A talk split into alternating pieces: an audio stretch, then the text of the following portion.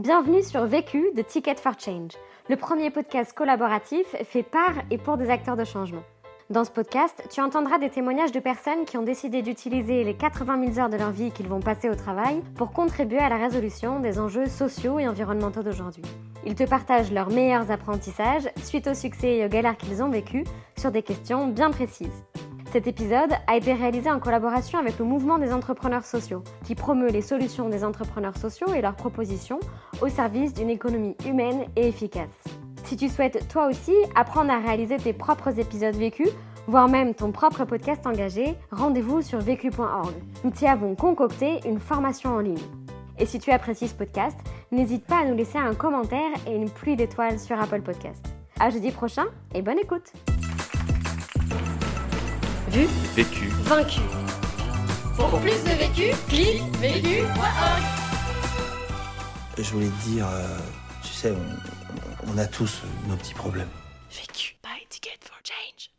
Je m'appelle Mohamed Sifawi, j'ai 30 ans, ça fait 6 ans que je suis euh, à Enercop en tant que salarié. C'est mon premier travail, j'ai rejoint euh, pendant un stage et je suis resté. Enercop, c'est une coopérative euh, d'énergie renouvelable. On est fournisseur d'électricité renouvelable et on a donc cette particularité unique en France de proposer un modèle démocratique, une gouvernance démocratique autour de l'énergie pour la réappropriation de l'énergie par les citoyens.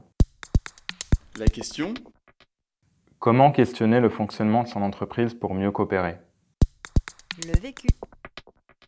Enercop aujourd'hui c'est 80 000 clients et 40 euh, 000 sociétaires, donc 40 euh, 000 propriétaires de, des différentes coopératives qui composent le réseau des coopératives. Nous sommes 11 coopératives en France aujourd'hui. Pour ma part, moi, je travaille sur euh, les questions d'économie d'énergie, donc euh, accompagner nos clients à réduire leur consommation d'énergie, que ce soit des particuliers ou des professionnels. Et j'ai aussi un rôle euh, particulier depuis quatre années maintenant, qui est celui de facilitateur en interne. En 2013, nous étions 25 personnes et nous savions qu'on allait changer d'échelle à l'avenir. Et à ce moment-là, il y a eu une crise interne d'organisation et de confiance. Et euh, les salariés ont demandé à être accompagnés pour mieux s'organiser, à mieux faire ensemble et à se préparer à ce changement d'échelle. On a été accompagnés par une association qui s'appelle l'Université du Nou, euh, qui nous a accompagnés pendant une année et demie. Et au bout de l'accompagnement, il y a eu plein de choses, mais euh, justement, il y a eu une question de comment on autonomise l'organisation en lui offrant une ressource interne qui permet de faire suite au travail qu'a fait l'Université du Et donc le jardin d'animation et de facilitation est né un peu comme le, bébé euh, du lien entre l'Université du Nou et euh. En, tant que coopérative, euh, Enercop est pleinement inscrit dans l'économie sociale et solidaire. Intrinsèquement, ça fait partie de, l'ADN d'Enercop de coopérer, de faire ensemble, de se poser des questions par rapport à comment on s'organise, comment on travaille. Et c'est dans ce cadre-là qu'il y, a eu cet accompagnement, qu'il y a le JAF aujourd'hui, et qu'on fait ce travail aujourd'hui avec le Move pour restituer, rendre compte de l'expérience qu'on a vécue depuis quelques années euh, à Enercop. Premier apprentissage. Apprentissage numéro 1, confirmer qu'il y a un problème. En, 2013, un certain nombre de salariés s'est rendu compte que la grille salariale a été euh, mise à jour sans consultation en interne des salariés. Et c'était le même moment où euh, on commençait justement à changer d'échelle, à grossir, à recruter. À ce moment-là, les salariés se sont un peu réunis à en parler et plutôt instinctivement est venue euh, une volonté de faire quelque chose, de se regrouper pour euh, en faire quelque chose. Et en faire quelque chose, c'est aller en parler à la direction générale qui n'était pas forcément au courant de ce problème que ça posait. D'abord euh, des individus qui en parlaient, puis un regroupement d'individus, puis finalement en discutant avec la direction générale, c'est devenu une problématique commune, collective, que partageait même la direction générale. À ce moment-là, euh, tous ensemble, euh, on a acté qu'on a besoin de soutien, on a besoin d'aide pour euh, traiter ce sujet-là de la rémunération, mais pas que, parce que c'était un sujet parmi d'autres qu'il y avait à traiter collectivement, qu'il y avait à travailler sur le faire ensemble, sur apprendre à faire ensemble. Du coup, on a fait appel à l'Université du Nou à ce moment-là, justement. Pendant le déroulé, euh, il y a eu une création d'un cercle, le cercle de rémunération en interne, qui traitait euh, justement euh, la politique de rémunération en général. Et dedans, il y, avait à la fois la direction générale, mais des personnes élues avec un processus d'élection sans candidat pour rejoindre ce cercle. Deuxième apprentissage. Apprentissage numéro 2, construire sa légitimité en interne pour faciliter ce questionnement. Pour ma part, étant euh, tout jeune euh, salarié à Enercop, euh, ayant fini mon stage, j'étais pas mal en observation et en apprentissage de, de, ce qui se passait autour de moi. je voyais un peu du courage à, à dire ce qui va pas dans l'organisation et à le pointer du doigt et même à être force de proposition.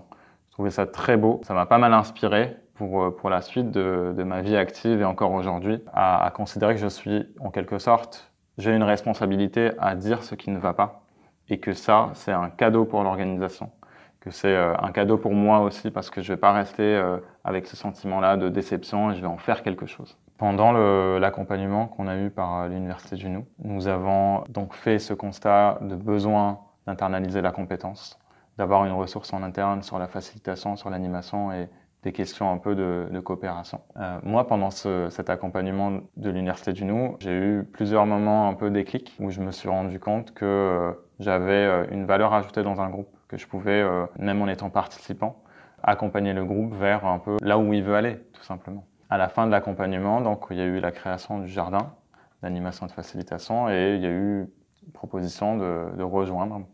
Donc c'est assez naturellement et en lien avec ces déclics-là que j'ai rejoint euh, le, jardin, bien que ce soit un cadre encore à l'époque qui était flou. Ça veut dire quoi euh, Est-ce que du coup c'est un temps qui se rajoute sur mon temps de travail euh, En quoi on est légitime là-dedans pour accompagner des gens en interne? À partir du moment où on s'est construit en tant que jardin d'animation de facilitation à cinq personnes, un des premiers chantiers, c'était justement de travailler sur nos objectifs, les moyens dont on a besoin et la légitimité à construire vis-à-vis -vis du collectif plus large qui était Enercop. Et on a donc euh, à la fois commencé à expérimenter des accompagnements vers, euh, en interne et à la fois justement travailler sur euh, quelles sont les ressources dont on a besoin. Donc ça, on, est allé le présenter donc avec des objectifs et des ressources pour répondre à ces objectifs-là. On, on, a présenté ça à la direction générale qui s'est comportée comme un allié à ce moment-là et qui nous a donné euh, une légitimité en tout cas de budget, de temps de travail euh, dédié euh, assez sécurisant et ça a permis au JAF progressivement de déployer un peu ses ailes.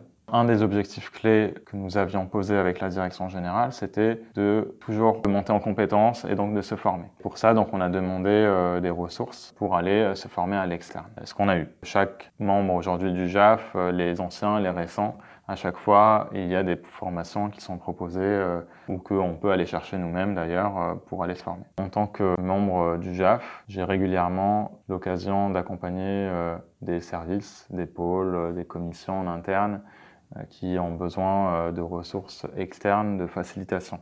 Donc accompagner à construire le cadre qui leur permet à eux de bien fonctionner ensemble, de répondre à leurs objectifs, de travailler ensemble. Toutes les formations que nous avons pu faire, que ce soit sur de la facilitation, que ce soit sur euh, l'art de la rencontre, que ce soit sur la médiation, la gestion du conflit, euh, la communication non violente, euh, toutes ces formations-là permettent de répondre à ce premier rôle qu'a le jardin d'animation et de facilitation. À un moment donné, dans l'histoire d'Enercop, il y a eu plusieurs conflits interpersonnel ou dans un groupe, dans une équipe.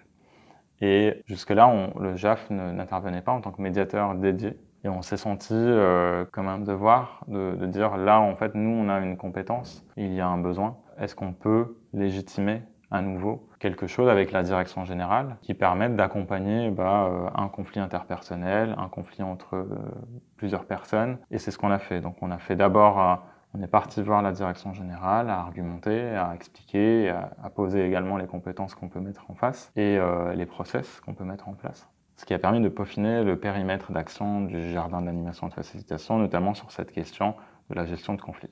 Troisième apprentissage. Apprentissage numéro 3, rechercher une posture neutre.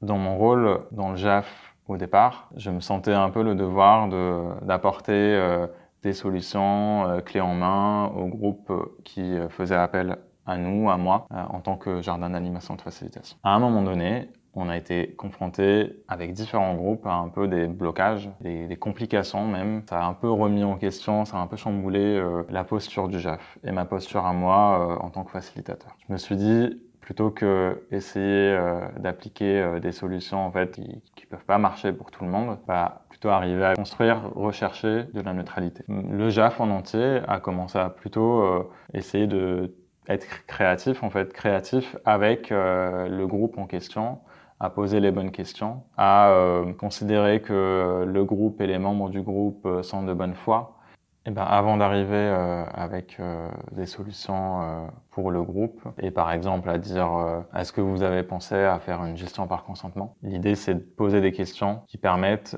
à la fois à moi en tant que facilitateur, mais aussi à la personne qui a accompagné, de euh, comprendre ensemble euh, ce qui se passe dans ce groupe-là, quelle est l'intention euh, d'une réunion d'un séminaire? Ce qui est particulier avec le fait d'avoir des facilitateurs en interne, c'est que se pose en posture neutre, mais on connaît le contexte, on connaît les personnes, on connaît euh, l'historique euh, d'un groupe, euh, d'une équipe. Et donc, on a à suivre également nos intuitions par rapport à questionner ce qui se passe dans un groupe à un moment T, en lien avec ce qu'on sait de ce groupe-là au préalable. Donc, c'est à la fois une force, et il faut vraiment l'utiliser comme étant une force, d'être là, connaître le contexte, les personnes, et à la fois donc rester vigilant par rapport euh, à cette connaissance-là, qu'elle n'alimente pas finalement euh, une posture euh, justement d'exclusion de quelqu'un dans la facilitation, parce que donc en tant que facilitateur, je dois être là pour l'ensemble des participants et non pas pour une personne ou deux. Et donc en tant que facilitateur, je me pose souvent la question de à quel point je peux faire partie du problème. Et donc euh, faire partie du problème parce que je connais les personnes et que je me fais euh, des projections sur ces personnes-là et ce contexte-là, ou être également un problème parce que moi-même j'ai mon propre vécu, j'ai ma propre euh, histoire et cette histoire-là, elle peut se mettre un peu en opposition avec ce qui se passe en face de moi. Et de fait, je suis impliqué émotionnellement dans ma facilitation. D'où un besoin de me préserver et de pas trop prendre les choses personnellement c'est ça euh, qui me permet progressivement d'aller vers la neutralité. Quatrième apprentissage. Apprentissage numéro 4, préserver ses relations personnelles. En interne, j'ai un rôle de formateur également sur les questions de coopération et d'intelligence collective. Ce qui est difficile avec euh, ce rôle-là en lien avec les autres rôles, et y compris le rôle tout simplement d'être euh, le collègue, voire le copain du collègue, c'est justement cette confrontation entre ma relation personnelle avec euh, les personnes et euh, la conviction que, que j'ai à mettre dans euh, ce rôle de formateur, voire que je, je dois mettre dans, ce rôle-là.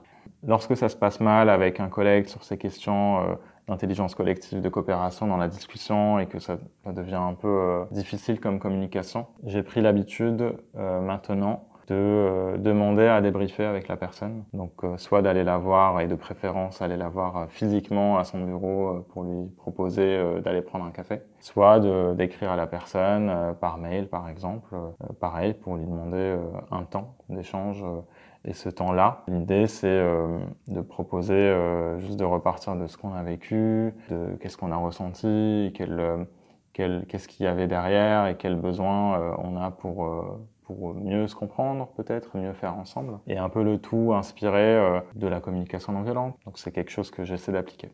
Et mon conseil, c'est de ne pas attendre trop longtemps pour aller voir la personne. Si euh, il m'est arrivé euh, d'attendre deux ans pour le faire, donc c'est jamais trop tard, mais mieux vaut le faire tôt. Cinquième apprentissage.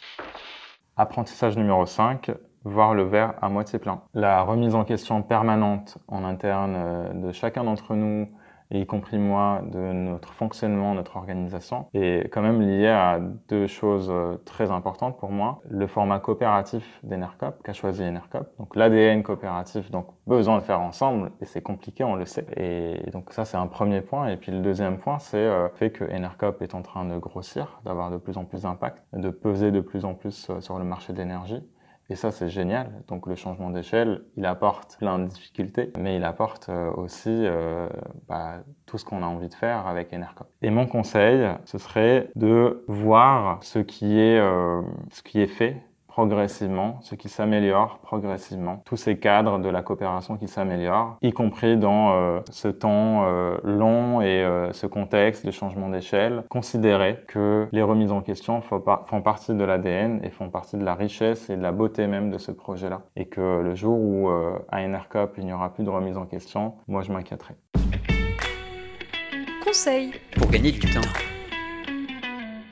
Mon conseil pour gagner du temps, allez poser des questions à ses collègues. pour gagner de l'énergie.